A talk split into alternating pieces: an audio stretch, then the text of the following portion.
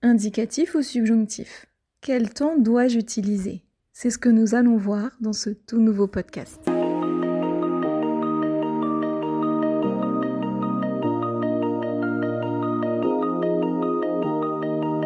Bienvenue dans le podcast Vive l'apprentissage du français, le podcast qui t'aide à améliorer ton français. Je m'appelle Elodie et je suis professeure de français langue étrangère ainsi qu'examinatrice TCF. Avec ce podcast, j'ai le désir de t'aider dans ton apprentissage de la langue française. Au travers d'activités, d'explications et autres informations, je chercherai à te faire progresser dans la langue de Molière et ce, sans oublier de te faire découvrir la culture française et francophone.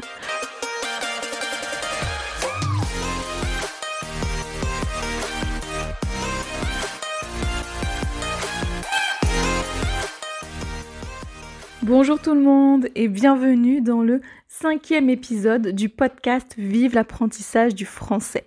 Alors comme je vous l'annonçais en introduction, aujourd'hui on va parler de la différence entre indicatif et subjonctif. Et ce, d'une manière générale, mais en même temps tout en subtilité, vous allez voir.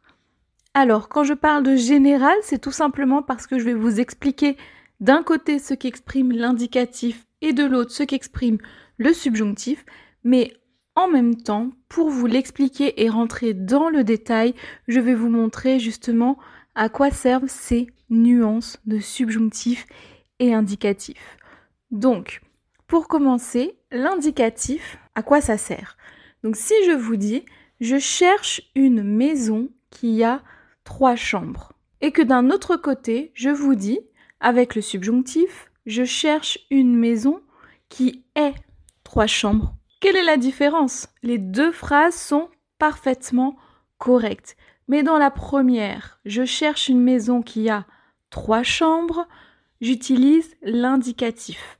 Alors que quand je dis je cherche une maison qui est trois chambres, j'utilise le subjonctif. Mais si les deux sont corrects, quelle est la différence de sens?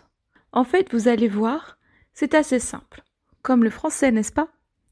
Donc, vous prenez l'indicatif. Quand je dis que je veux une maison qui a trois chambres, c'est que je veux vraiment une maison qui a trois chambres. C'est du concret.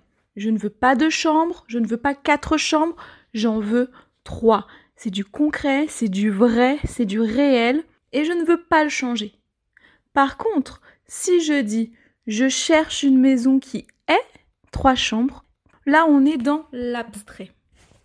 On est dans l'idéal. C'est j'aimerais idéalement, je souhaite vraiment avoir une, euh, une maison avec trois chambres.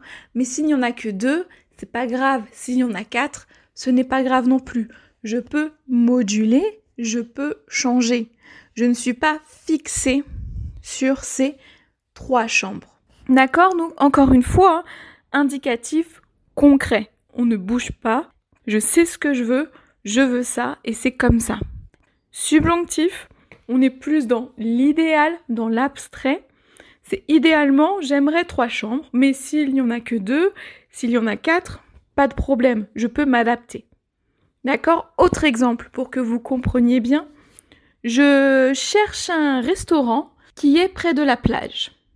Donc là, je suis dans l'indicatif. Je cherche un restaurant qui soit près de la plage. Dans le premier cas, l'indicatif, on est encore une fois sur du concret. Donc, ça veut dire que si je cherche un restaurant qui est sur la plage, ça veut dire deux choses. Premièrement, concret, je connais ce restaurant, mais je ne me souviens plus exactement lequel est-ce que c'est. Je sais juste qu'il est sur la plage. Donc je cherche un restaurant qui est sur la plage. C'est sûr, c'est concret, c'est ce restaurant-là que je veux et pas un autre. Ou alors, je peux avoir très très envie de manger dans un restaurant qui est sur la plage. Peu importe le restaurant, là on ne sait pas de quel restaurant on parle, le seul critère, la seule chose essentielle, c'est que ce restaurant soit en bord de mer. Donc, je cherche un restaurant qui est sur la plage. A contrario, si je dis je cherche un restaurant qui soit sur la plage, c'est idéalement j'aimerais un restaurant qui est sur la plage. Mais si jamais il n'y en a pas, bah c'est pas grave, j'irai manger ailleurs.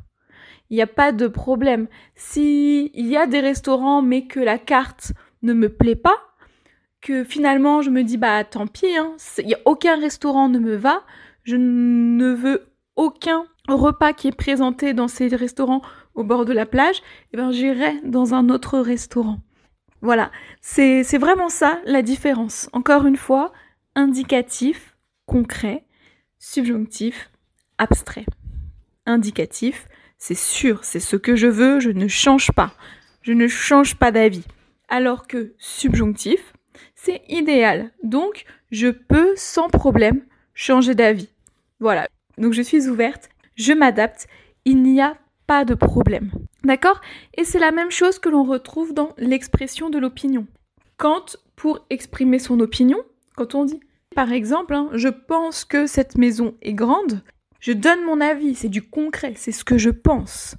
Donc, comme c'est du concret et que c'est ce que je pense, je vais utiliser le subjonctif.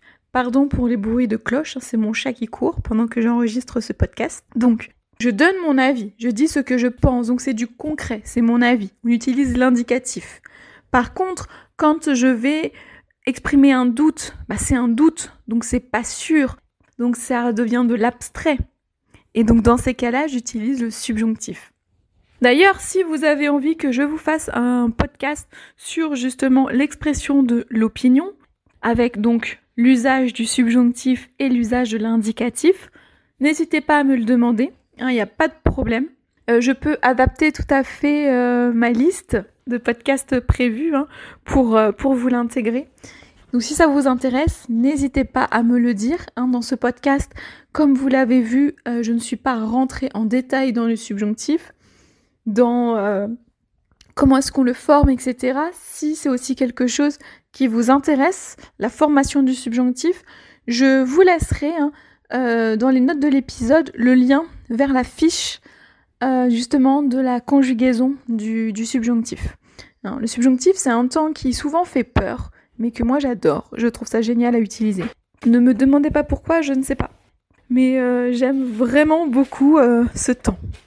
voilà, j'adore l'enseigner. Euh, parce qu'en fait, je trouve que alors c'est un temps qui fait peur, mais en fait, une fois qu'on a compris son fonctionnement, c'est pas si compliqué. Il faut s'entraîner à l'utiliser et il faut s'entraîner à le à le conjuguer. Donc c'est vraiment à force de l'utiliser que ça va devenir, euh, comme tout d'ailleurs, hein, euh, facile et naturel. Mais voilà, c'est vraiment un temps super. Et puis en plus, quand vous l'utilisez, ce temps, on a vraiment une impression de maîtrise de la langue de la part des personnes qui vous écoutent ça change tout, je trouve. Parce que, bon, maîtriser le présent, le passé composé, etc., c'est assez classique. Je mets des guillemets.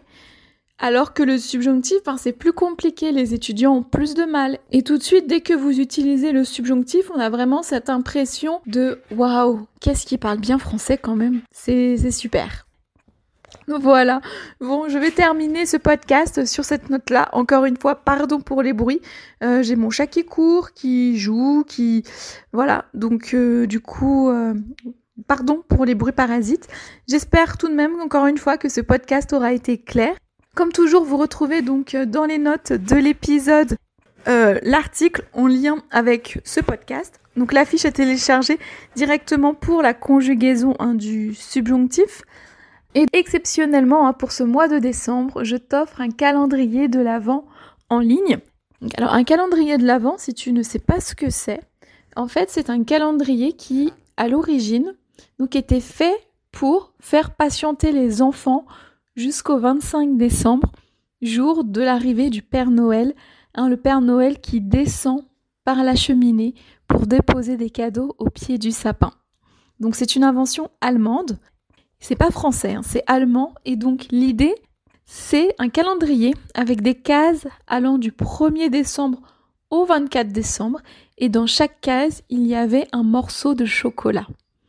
Aujourd'hui, euh, il y a toujours du chocolat, mais on trouve des calendriers de l'Avent avec vraiment plein plein de choses différentes.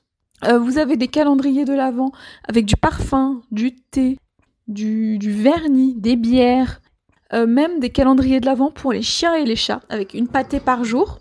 Enfin, moi, je trouve que c'est une super idée. Moi, j'ai toujours eu mon calendrier de l'Avent depuis des années. Et cette année, j'en ai donc créé un 100% en ligne, rien que pour vous, pour mes abonnés de la newsletter.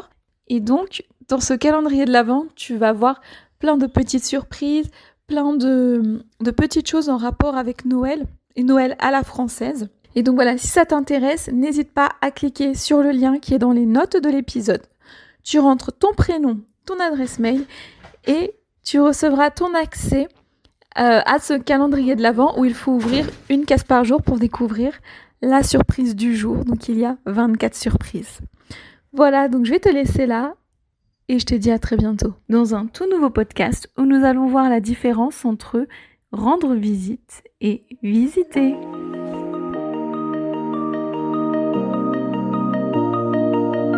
Merci d'avoir écouté cet épisode et j'espère qu'il t'aura plu. Si c'est le cas, n'hésite pas à me mettre une note de 5 étoiles sur ton application de podcast préférée et à me laisser un petit ou un gros commentaire, mais aussi à le partager en me taguant dessus. Si le podcast te plaît, n'hésite pas non plus à t'abonner et n'oublie pas d'activer les notifications si nécessaire afin de ne rater aucun épisode. Tu peux aussi retrouver l'article en lien avec l'épisode du jour sur mon site internet vive-leslangues.com. Tu as le lien dans les notes de l'épisode. Et si tu as des questions, tu peux me joindre sur Facebook, Instagram et Pinterest, ainsi que par mail à podcast-vive-leslangues.com. Tu retrouveras aussi les liens dans les notes de l'épisode. Enfin, si un e-book te donnant 30 idées d'outils pour t'aider dans ton apprentissage du français t'intéresse, tu peux cliquer sur le lien dans les notes de l'épisode pour le recevoir. Je te souhaite une bonne journée, une excellente semaine et te dis à la semaine prochaine pour un tout nouvel épisode. A bientôt sur Vive l'apprentissage du français.